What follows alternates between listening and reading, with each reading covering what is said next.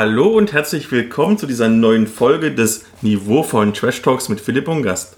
Mein Name ist Philipp, ich bin der Blogger von Nutz gegen Stefan und meiner Seite habe ich diesmal einen ganz besonderen Gast und zwar, der mir auch ein persönliches Anliegen ist, weil er ein langjähriger Freund ist, nämlich der Christian Pelz und der ist jetzt ein erfolgreicher Self-Publisher. Hallo! Hallo Philipp! Stell dich doch mal ganz kurz vor. Ganz kurz. Ich bin 38 Jahre, Name Christian Pelz, ich wohne in Halle, bin auch hier geboren, habe mit Philipp zusammen die Krankenpflegeschule besucht und arbeite auch heutzutage noch als Krankenpfleger hier in Halle. Ja, ich glaube, das reicht erstmal als Grundinformation. Und wenn du jetzt das Halle so schön betonst, da habe ich gedacht, wir machen mal einen regionalen Getränketest. Und zwar für die Hörerinnen und Hörer, die eben ja aus den westlichen Bundesländern kommen, da ist ja Oettinger so diese typische Billigmarke. Und bei uns so im Osten, gerade bei mir auf dem Dorf, aber auch in Halle ein bisschen, da wird Sternburg getrunken und deswegen trinken wir Sternburg. Das ist jetzt kein Rezensionsexemplar, weil das Sternburg so billig ist, das muss auch selber leisten können. Ach du armer Junge. Lass uns mal trinken. Krieg ich mal einen Flaschenöffner? Ja, natürlich.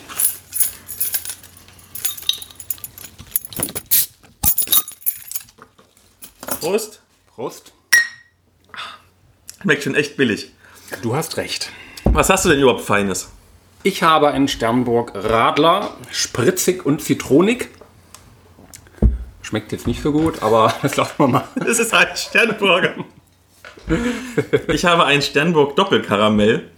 Und das Schöne am Doppelkaramell ist, das ist so süß, man kann es auch als Klebstoff benutzen. Für euch getestet, es funktioniert wirklich. Wunderbar. Ja, ist mein Mund ganz pappig. Aber lass uns doch mal zu was Konkretem kommen. Und zwar zur Medienschau. Du darfst als erstes, weil du der Gast bist, ein Produkt deiner Wahl vorstellen. Ein Produkt meiner Wahl. Ja, jetzt im September kommt die neue Staffel von The Boys auf Amazon Prime raus und Bin schon total heiß drauf. frag mich mal. Ich habe die erste Staffel vergöttert und ich glaube an zwei Abenden durchgezogen, was für mich im Schichtsystem nicht so einfach ist. Aber ich bin sehr begeistert von dieser Serie. Wunderbarer Humor, vielleicht manchmal zu brutal, aber ich denke im Kontext der Superhelden, die einfach nur mal Scheiße bauen, ist das wunderbar, schön und schaurig und witzig. Worum geht's denn in der ersten Staffel? Willst du mal auch für die Hörenden, die jetzt vielleicht die zweite Staffel anfangen wollen, so einen kleinen Recap geben? Ein Recap der ersten Staffel. Wird vielleicht nicht ganz spoilerfrei, Ist okay. ist okay. Okay, es dreht sich um einen Hauptprotagonisten, würde ich mal sagen. Ein junger Kerl, Mitte 20, dessen Freundin ja auf tragische, vielleicht auch urkomische Art und Weise aus dem Leben gerissen wird. Das ist schon so ein bisschen lustig, ja. durch die Hände eines dieser Superhelden. Und mit der Zeit kristallisiert sich für ihn heraus, dass diese Superhelden nicht die Superhelden sind, für denen die Welt sie hält. Somit fängt im Prinzip die erste Folge auch an. Und dieser Protagonist kommt ja, mit einem anderen Herren in Verbindung, von Karl Urban gespielt. Viele kennen den wahrscheinlich noch aus Herr der Ringe. Er spielt den Eomer. Und aus Judge Dredd.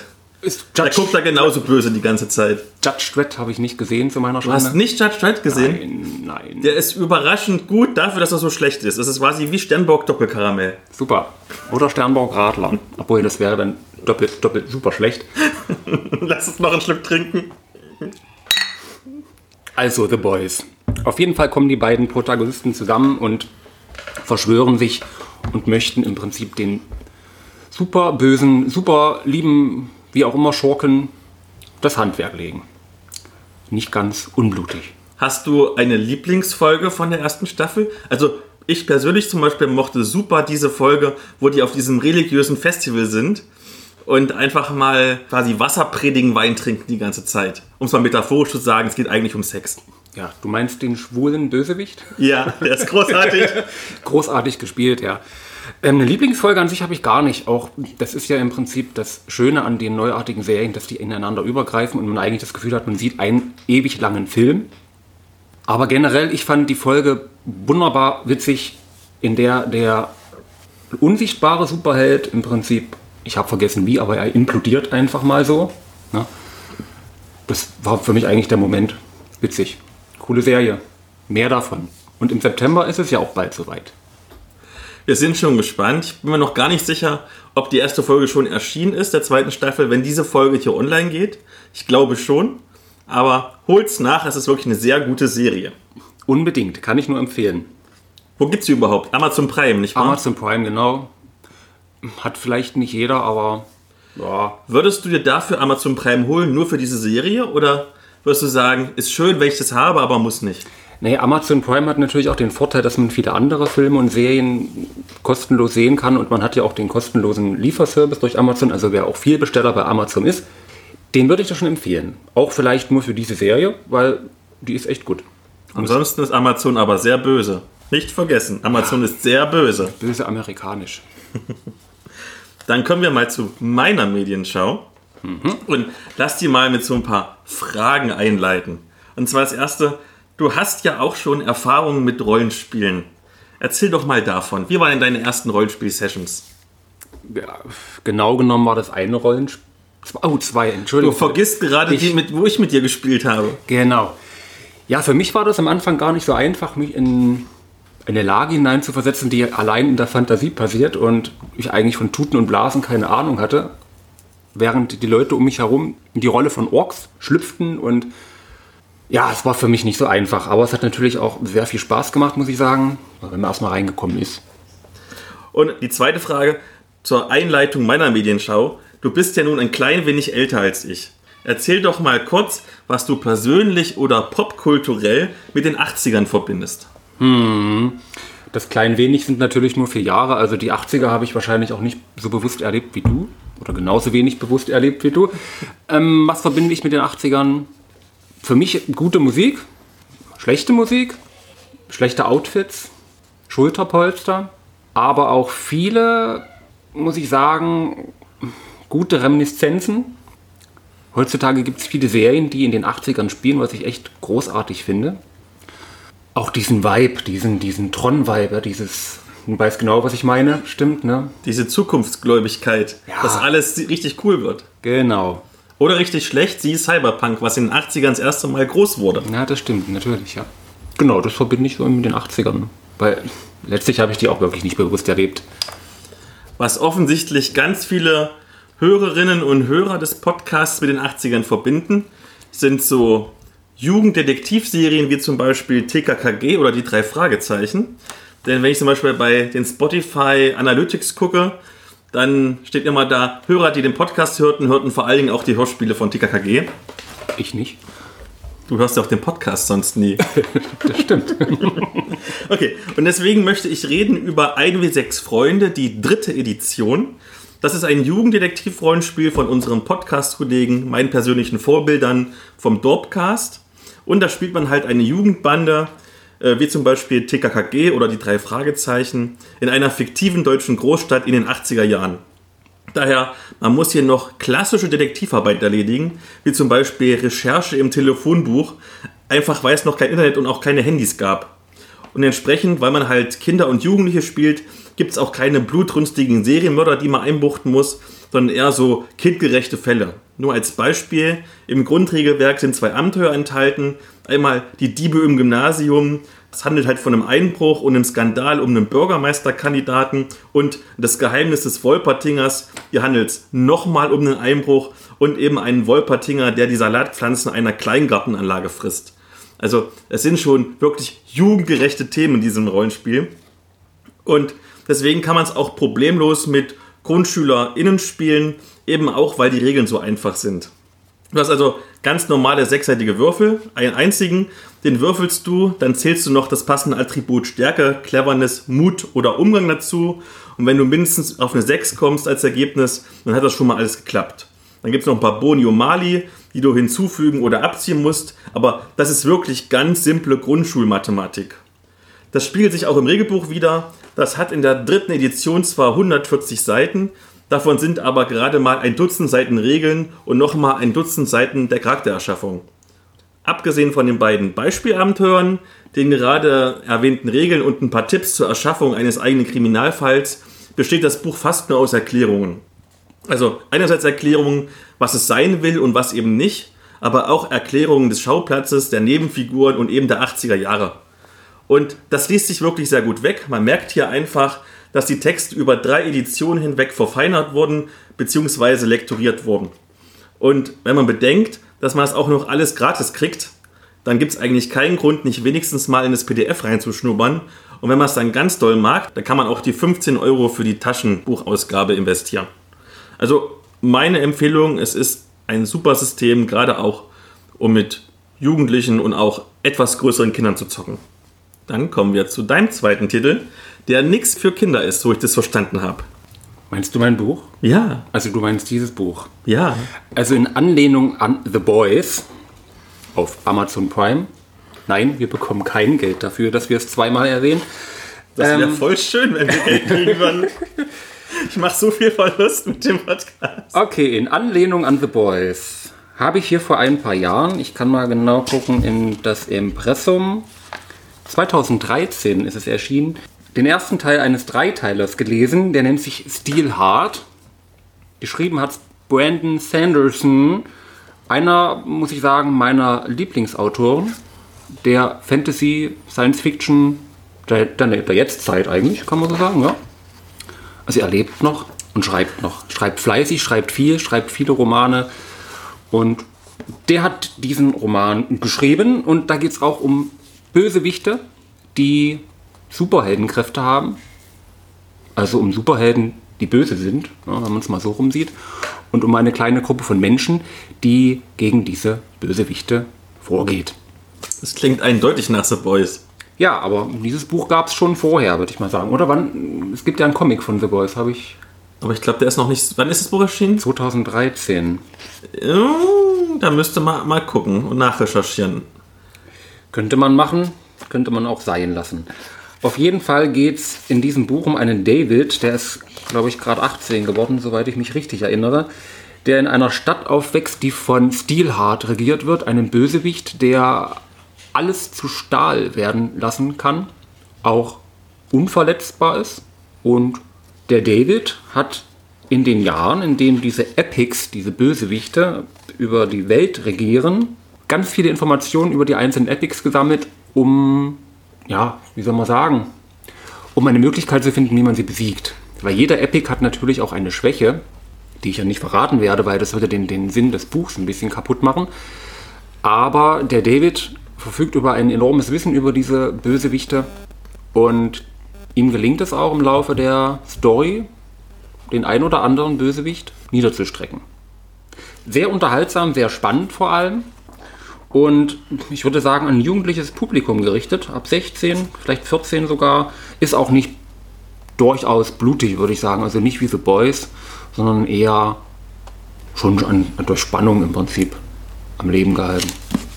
Du hast das Buch ja gerade hier vor mir in der Hand. Jawohl. Es wirkt recht dick, wahrscheinlich viele hundert Seiten. Ja, es hat knapp 440 Seiten. Der erste Band, die anderen beiden Bände sind ungefähr ähnlich umfangreich. Kann man es denn schnell durchlesen? Ja, ja. es liest sich flüssig sehr, geschrieben. Es liest sich sehr flüssig. Allgemein ist dieser Sanderson, dieser Brandon Sanderson, ein Autor, der sehr, sehr lebhaft schreibt und jetzt nicht, nicht ausschweifend und ins Detail geht.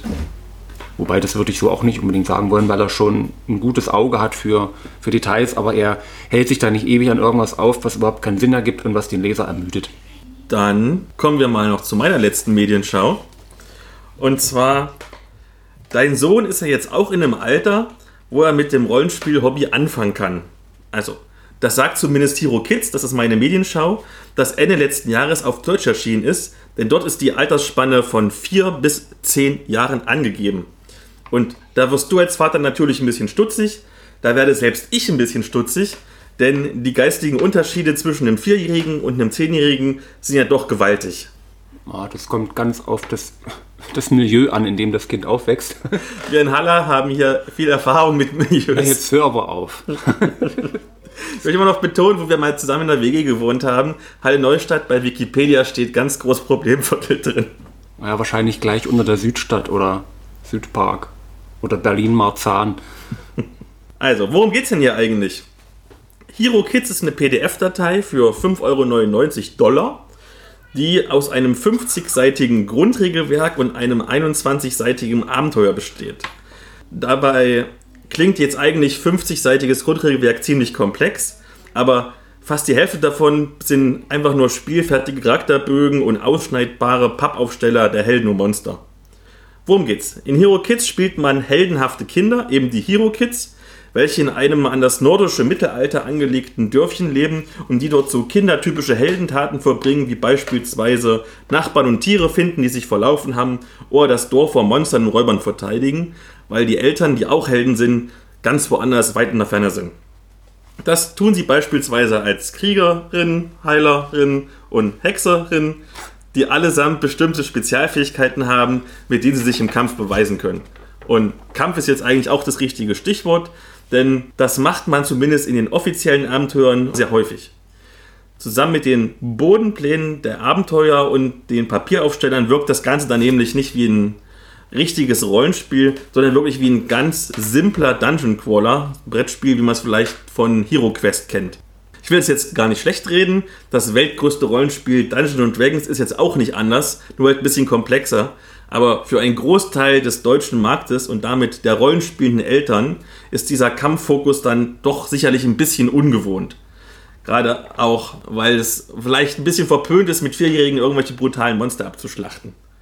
Die eigentlichen Regeln sind sehr simpel, wie man es halt aus vergleichbaren Brettspielen kennt. Die Figuren haben vier verschiedene Attribute, die zwischen 0 und 3 sechsseitige Würfel enthalten. Je mehr Würfel du hast, umso besser bist du. Und man würfelt dann die Würfelpools gegeneinander, also beispielsweise meinen Magieangriff gegen deine Rüstungsverteidigung oder gegen einen festgesetzten Schwierigkeitsgrad. Und wer am Ende die höchste Zahl hat, gewinnt. Die Regeltexte sind einfach geschrieben und zusammen mit den Symbolen selbsterklärend, aber das Spieldesign ist schon ganz offensichtlich darauf ausgelegt, dass die Eltern die Spielleitung übernehmen. Oder zumindest jemand mit Erfahrung. Und vielleicht ist das ja damit gemeint, dass es von vier bis zehn ist, dass man mit vier Jahren anfängt, es zu spielen, um dann mit zehn Jahren das zu leiten für andere Vierjährige. Wer weiß. So richtig kann ich das noch nicht einschätzen, für welche Altersspanne Hero Kids denn nun wirklich geeignet ist. Aber ich würde auch mal vermuten, so Grundschulalter. Aber im direkten Vergleich würde ich dann, wenn ich ein Kind hätte, dem ich ein Rollenspiel vorsetzen muss, dann doch das inhaltlich und spielmechanisch interessantere, vor allen Dingen aber friedlichere 3 wie 6 Freunde empfehlen. Zu guter Letzt, was ich aber dem Spiel unbedingt zugute halten muss, sind die wirklich guten Tipps für das Rollenspiel mit Kindern und dass die Kaufabenteuer eine für die Zielgruppe angepasste Länge haben. Also maximal eine Stunde, meistens sogar noch ein bisschen kürzer. Also ich habe eher gemischte äh, Gefühle, aber für den günstigen Preis, da kann man sich ja mal das Grundregelwerk anschauen und die Abenteuer kosten auch nur irgendwie 2,99 Dollar. Das heißt, wenn man mal ein Kind ruhig stellen will für Nachmittag, ist es schon ganz gut. Ja, Kinder ruhig stellen ist eine gutes, gute Überleitung, denn wir reden jetzt über dein Buch.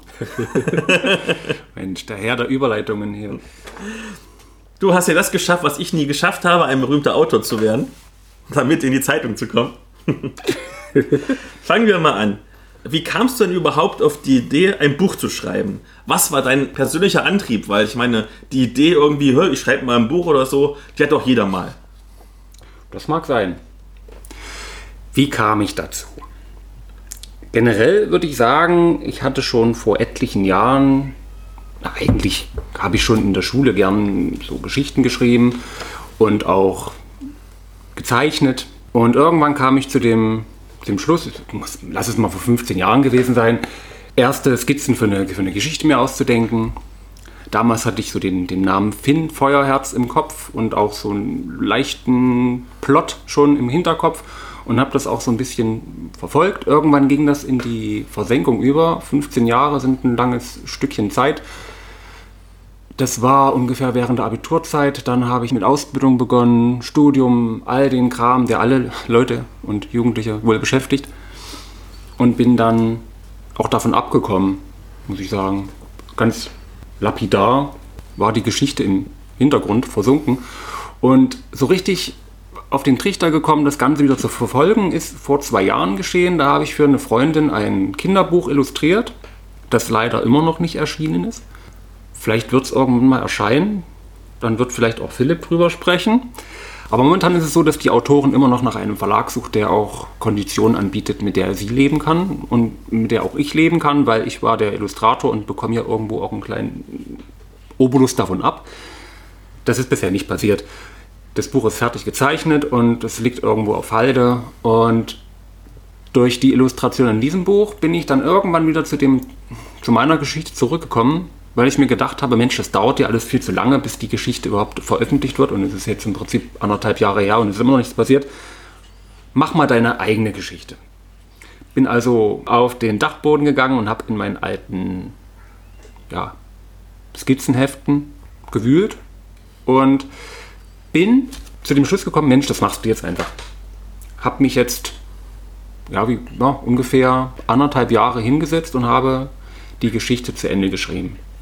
Ich hatte nicht vor, mittlerweile sind es ungefähr 1300 Seiten gewesen, hatte aber nicht vor, dass es so ein ausuferndes Konstrukt wird, musste aber auch mir eingestehen, dass ich die Geschichte richtig erzählen wollte und dazu sind manchmal einfach auch mehr Seiten notwendig, als man am Anfang an plant.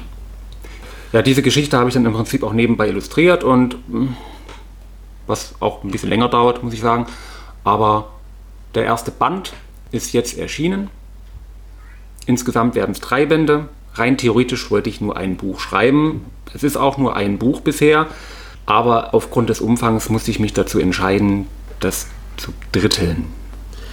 Na dann stell dein Buch doch mal vor. Ja, das Buch heißt Finn Feuerherz und der Fluch der sieben Königreiche. Und es geht um Finn, der. Oh, da muss ich jetzt erstmal überlegen. und es geht um Finn, der im Prinzip in ein Abenteuer hineingeworfen wird, das sein bisheriges Leben völlig auf den Kopf stellt. Ne? Finn ist kein normaler Junge, wäre das gern, aber er hat besondere Kräfte, die nach und nach aus ihm brechen und wird wirklich jetzt von jetzt auf jetzt in ein Abenteuer reingeschmissen. Nebenbei geht es natürlich nicht nur um Finn, es gibt eine Vielzahl anderer Charaktere, die in dem ersten Band auch vorgestellt und eingeleitet werden. Nebenbei der Lien Tavar, der in einer anderen Welt lebt. Wie diese Welten miteinander in Verbindung stehen, wird der Leser erfahren. Ich würde da jetzt auch nichts, nichts vorweggreifen wollen. Aber diese beiden Jungen gehören irgendwie zusammen, irgendwie auch nicht. Aber wie genau wird der Leser erfahren, wenn er das Buch liest? Ja, und natürlich gibt es noch eine Vielzahl anderer Charaktere, wo ich aber jetzt auch spoilern würde. Die Frage ist natürlich, was möchte Philipp jetzt von mir hören? Alles. Die Alles. dunkelsten Geheimnisse des Romans. naja, es nimmt natürlich auch dem Leser viel weg, wenn ich da jetzt zu viel verrate und das wäre auch schade. Ähm, vielleicht kann ich was zur Aufteilung der drei Bände sagen. Band 1 umfasst jetzt 388 Seiten. Es gibt knapp 30 Illustrationen darin, manche großformatig, manche kleinformatig. Und der erste Band ist für mich die beginnende Reise. Das heißt, Finn und der Lian begeben sich auf eine Reise, die beide von ihrem bisherigen Leben trennt. Du hast jetzt ja schon ziemlich oft erwähnt, dass du auch selber gezeichnet hast. Erzähl doch mal ganz kurz vom Zeichenprozess. Also, wie zeichnest du, wie kommen die Ideen, das zu zeichnen, wie lange dauert denn so eine Zeichnung überhaupt? Das, ja, da gibt es ganz unterschiedliche Herangehensweisen. Für das Kinderbuch, das ich gezeichnet hatte, musste ich eigentlich von, von Grund auf neu anfangen. Und die Autorin hatte mir jetzt auch keine Vorgaben geliefert, an die ich mich halten konnte. Das war natürlich bei meinem Buch ein bisschen einfacher, weil ich hatte eine Grundvorstellung im Kopf, wie sehen die Leute aus, wie sind sie beschrieben im Text, welche Schauplätze wird es geben, in welche Richtung sich das entwickelt? Und ich habe im Prinzip einfache Skizzen als Konzepte angefangen und habe auch während des Lesens mir Notizen gemacht, also während des Schreibens und während des Korrekturlesens habe ich mir Notizen gemacht. Die Szene könntest du jetzt in ein Bild ummünzen. Und dann habe ich einfach losgelegt. Ich habe anfangs ein normales Zeichenbrett benutzt. Also ich habe das alles digital gezeichnet. Bin davon abgewichen, das auf normalem Papier zu machen, weil es auch vielleicht nicht, mehr ganz so zeitgemäß ist und weil man einfach viel bessere Möglichkeiten hat, das digital einzubinden. Und bin dann während des Illustrierens dieses Buches auf ein anderes Zeichenbrett umgestiegen, also Zeichentablet würde ich mal sagen, von Wacom, wo ich direkt auf dem Bildschirm zeichne, was eigentlich das Ganze auch ein bisschen einfacher gestaltet. Hat das jetzt die Frage beantwortet? Wie lange brauchst du so für eine wie lange, Zeichnung? Okay, wie lange brauche ich? Es kommt auch ganz drauf an, was ist in der Zeichnung zu sehen. Also Charaktere zeichnen sich unheimlich einfach für mich. Das geht zwei Stunden ist das Ding fertig. Wenn ich jetzt ähm, mehrere Ebenen zu bearbeiten habe, also eine große Illustration von einer Landschaft, dann dauert es auch schon mal bis zu drei Tage. Von Skizze bis Finished. Du hast ja das jetzt so beschrieben, dass es einerseits eher ein Buch ist für Leute, die etwas jünger sind als wir. Erstens. Und zweitens, es klang schon so ein bisschen nach Anleihen vergleichbar mit anderen Fantasy-Jugendbüchern. Sagen wir mal Harry Potter zum Beispiel.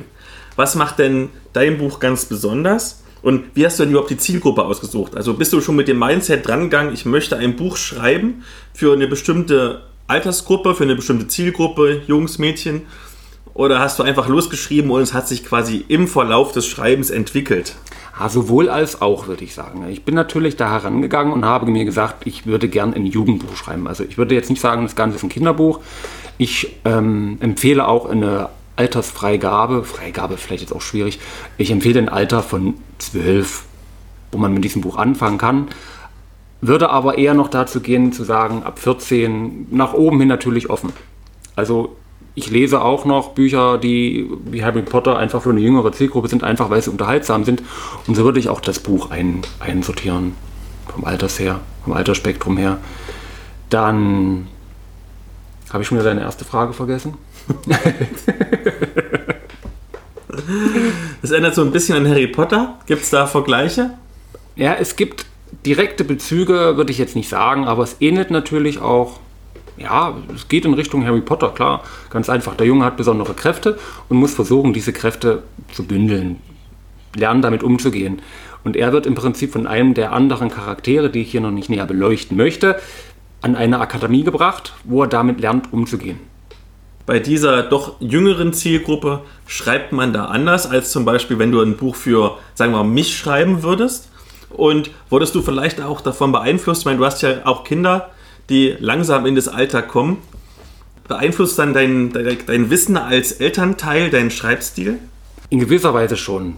Wenn man jetzt für ein jüngeres Publikum schreibt, dann muss man im Prinzip auch darauf achten, dass man jetzt nicht so verschachtelte Sätze benutzt. Das fiel mir am Anfang echt schwierig, muss ich sagen hat sich aber dann mit der Zeit auch ein bisschen gelöst. Ähm, meine Elternschaft hat mich jetzt im Prinzip nicht wirklich daran beeinflusst. Aber es ist natürlich mit einem Bewusstsein geschehen, zu schauen, in welche Richtung entwickelt sich die Geschichte. Der Plot am Anfang, den ich mir konzeptioniert habe, der war teilweise vielleicht auch eher in eine stärkere Richtung, was, was ein erwachseneres Publikum angeht, gerichtet. Und ich habe das dann im Prinzip ein bisschen im Nachhinein angepasst. Es geht alleine um Brutalität und so ein Kram. Ja. Also das ist jetzt eine Geschichte, die ist wirklich für ein jugendliches Publikum.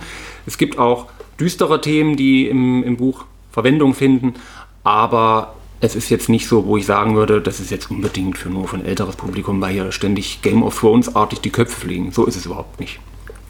Dann kommen wir mal zur eigentlich naheliegendsten Frage, weil du ja jetzt quasi ein Self-Publisher bist.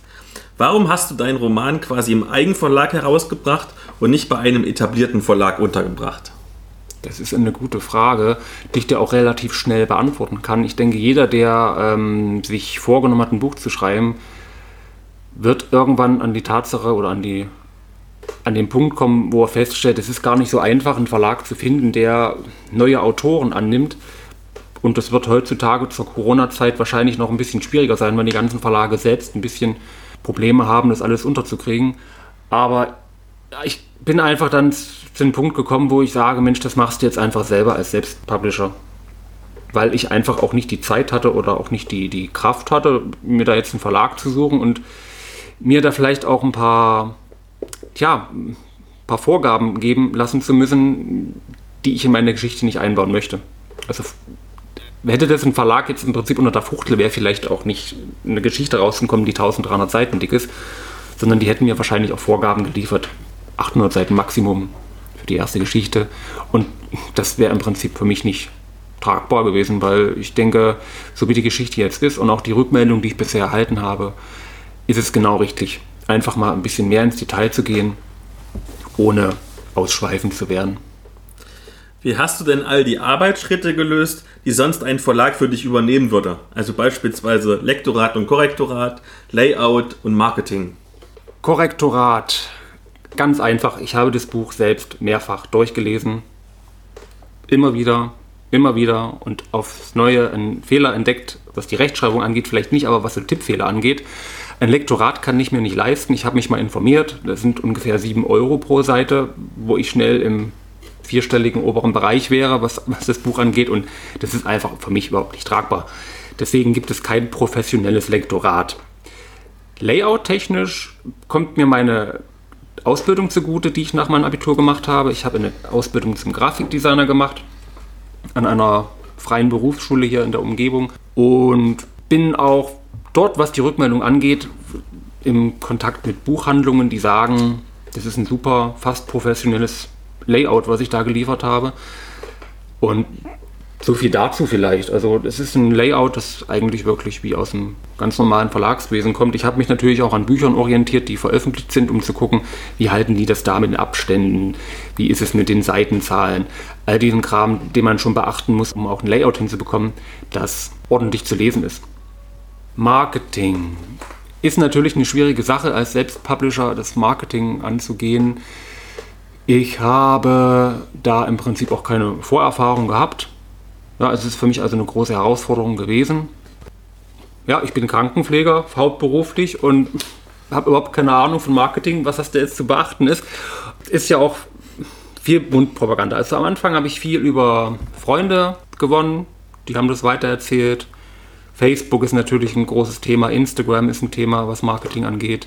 Ich habe Poster, Flyer ausgedruckt, also ausdrucken lassen, alles auf eigene Kosten, die dann verteilt wurden und mir auch ein paar Verkäufe gesichert haben. Allerdings habe ich das jetzt auch noch nicht so großartig betrieben, dass ich sagen würde, jetzt kommt ja gleich die Flut an Bestellungen rein, sondern ich bin da auch noch im Prozess. Also ich habe das Buch am 1. Juli veröffentlicht und bis dahin kann ich eigentlich schon sehr zufrieden sein. Also meinst du, die Werbung hat sich schon so ein bisschen bezahlt gemacht? Lass uns doch mal auf deine Verkaufszahlen gucken. Ich habe gehört, du hast schon mehr als eine Edition rausgebracht. Ja, greif's einfach mal nicht zu hoch. Also ich habe jetzt 100 Exemplare verkauft. Das ist in einem Monat vielleicht für einen großen Verlag recht wenig, würde ich sagen, aber für jemanden, der das alles selbst managt, auch eine erstaunliche Leistung, würde ich sagen.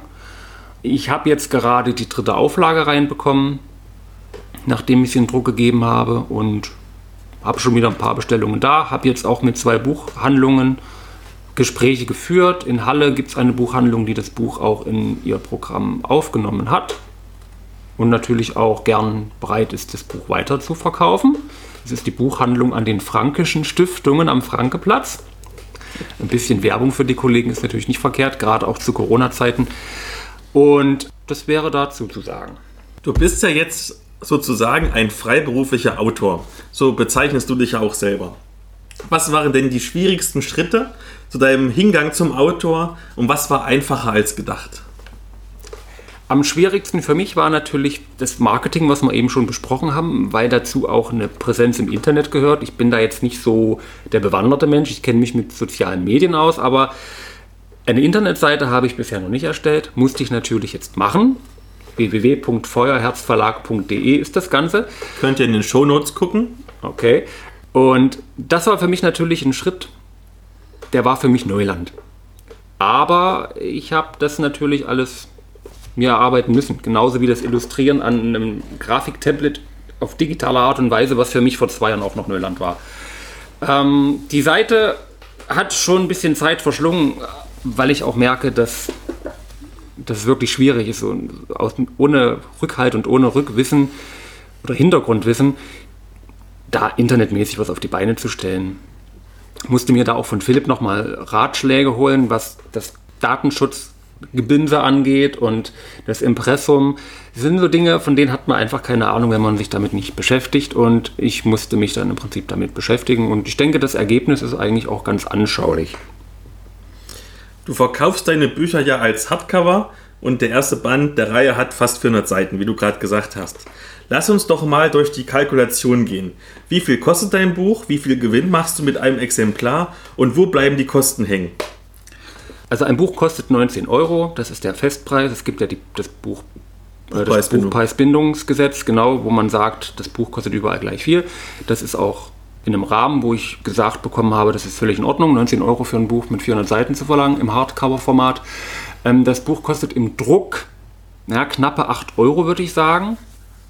Hinzu kommen natürlich dann noch die Kosten, die ich habe durch Werbemittel. Das heißt, ich drucke Flyer, ich drucke Poster, die ich mit beigebe, kleine Karten, Lesezeichen, all der Kram, wo ich dann auf eine Summe komme.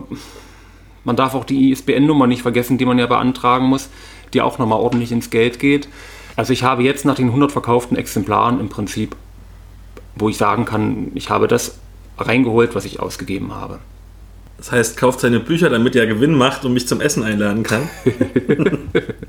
Aber Spaß beiseite. Sowohl auf den Schreibprozess bezogen als auch auf die Verlagsarbeit. Hast du dir irgendwo Ratschläge geholt? Und wenn ja, von wem? Nein. also Schreibprozess. Ja, wie ich schon gesagt habe, ich habe früh in der Schule schon angefangen, so Geschichten zu schreiben. Da sind ja auch die ersten Ideen dann entstanden zu dieser Geschichte. Aber Ideen zum Schreibprozess habe ich mir nicht geholt. Ich meine, Inspiration hat irgendwo jeder. Ich, wie gesagt, schon in der Medienschau bin ein ultra großer Fan von Brandon Sanderson, der wirklich gut schreibt. Und vielleicht ist da auch in der Hinsicht meine Geschichte ein bisschen beeinflusst worden, was den Schreibstil angeht, was die Charakterentwicklung, was das Worldbuilding angeht. Ich denke, Inspiration ist da vielleicht eher das Wort als Ratschlag.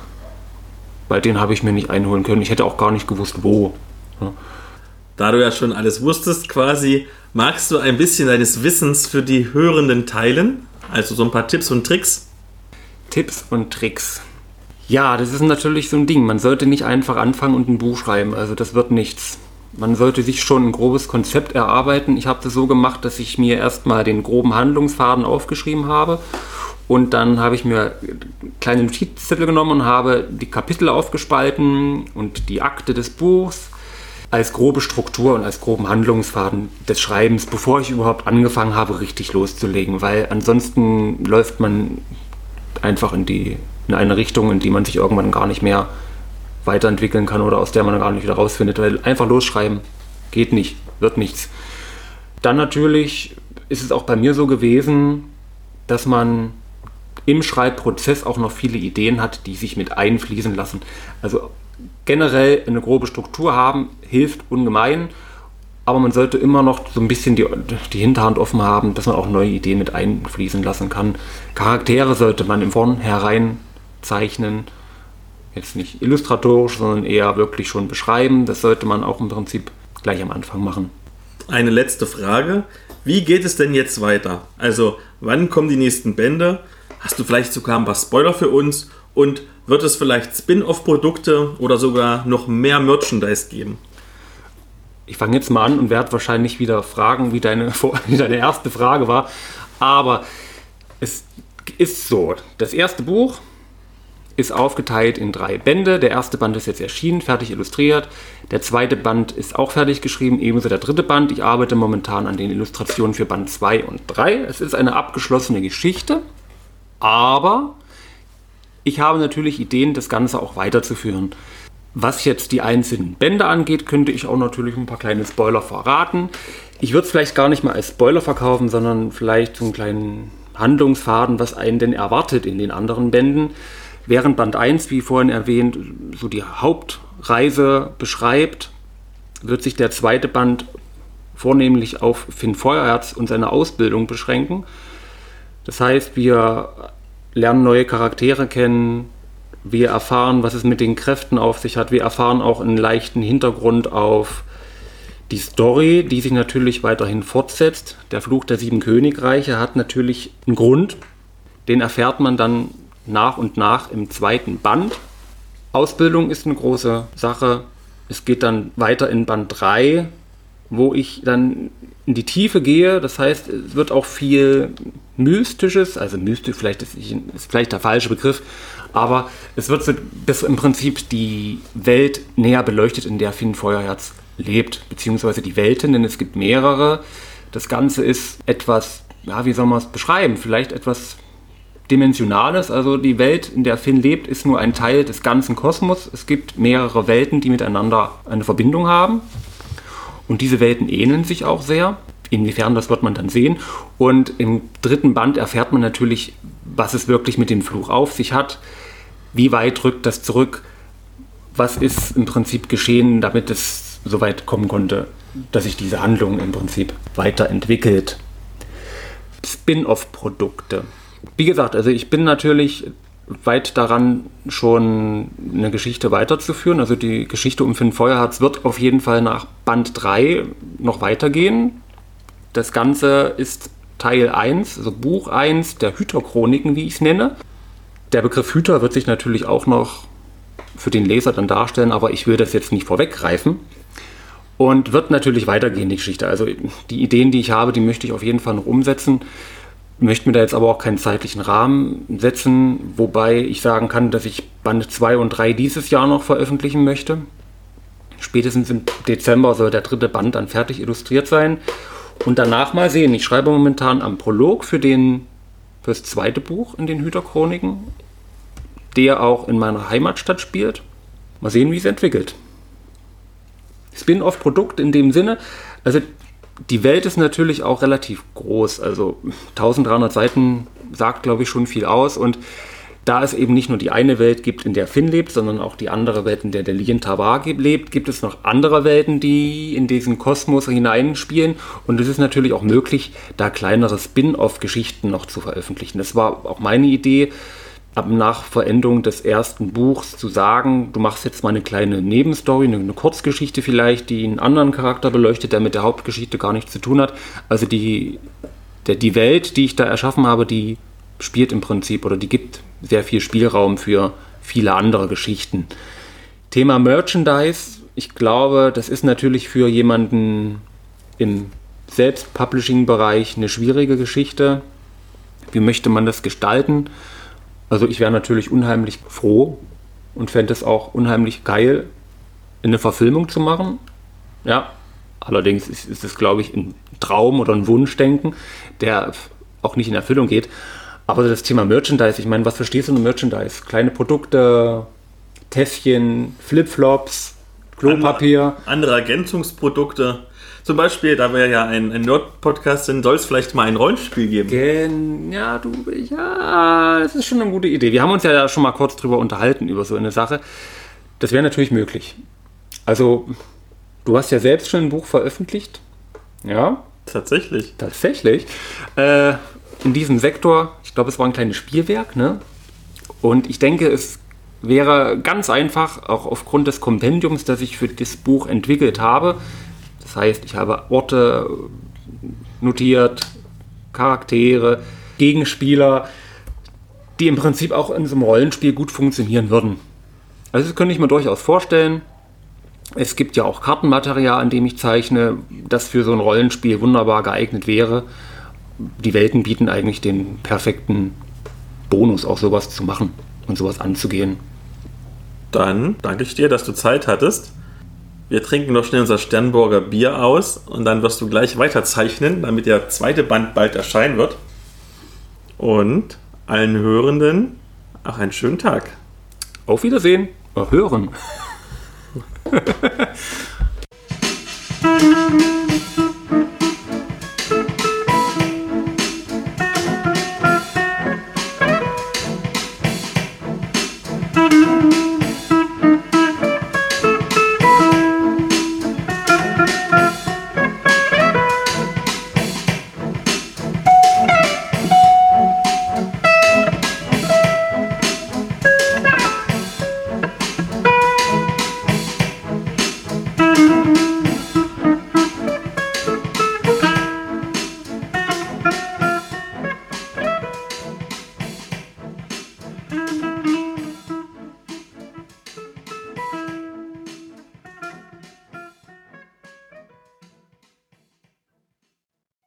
Erzähl doch mal kurz, was du persönlich oder popkulturell mit den 80ern verbindest. Mit den 80ern verbinde ich in erster Linie. Oh, ich glaube, mein kleiner Sohn kommt gerade dazwischen. Das kommt alles in die Outtakes. Aber er traut sich nicht rein. Er will nicht ein Podcast-Star werden. Komm mal rein, Benno, sag mal Hallo. Nee. Nee, willst du nicht berühmt werden? Ich glaube, er will nicht berühmt werden. Nee, er will nicht berühmt werden. Aber das ist auch in Ordnung so. Aber er guckt immerhin, zumindest interessiert. Doch, jetzt sag was. Nein, er rennt aber weg zu deinem Handy. Die Jugend. Die Jugend. Die Jugend. Darauf noch ein Bierchen. Jetzt kuschelt er mit deinem Handy. Also ich hatte ja noch früher Kuscheltiere, aber ich meine, so ein Handy auch nicht schlecht. Ja. ähm, wollen wir direkt weitermachen? Können wir, wir können aber auch kurz warten, bis Benno raus ist. Ist die Frage, ob er rausgeht. Wollen wir mal das Live-Experiment machen, ob du ihn rauskriegst, wenn du das deinem Handy mitgibst? Ja, das wird funktionieren. Benno, komm her. Lino, komm, wir müssen hier ein bisschen quatschen. Jetzt rennt er quasi über das Bett weg, während der große Bruder versucht, ihn einzufangen. Komm jetzt her.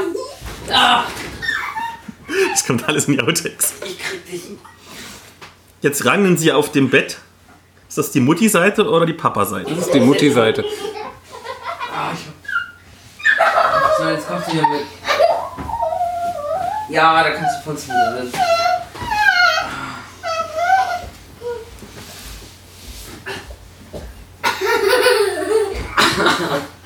Es ist wegen Er zieht schwer. die Decke hinter sich her, während der große Bruder ihm durch das Zimmer zieht. Ja. Okay, und das packen wir Ja, das? Handy packen wir zur Seite. Oh, du kommst.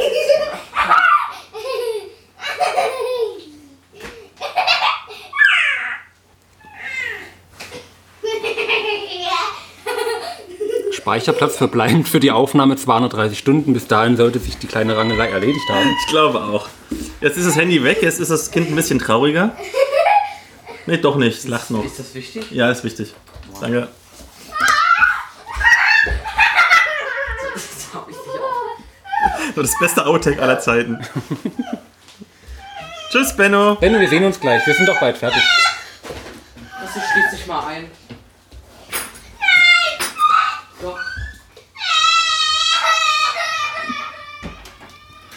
Na, es geht dann doch nicht mit äh, ohne Tränen. In solchen Momenten bin ich froh, dass ich noch kein Vater bin.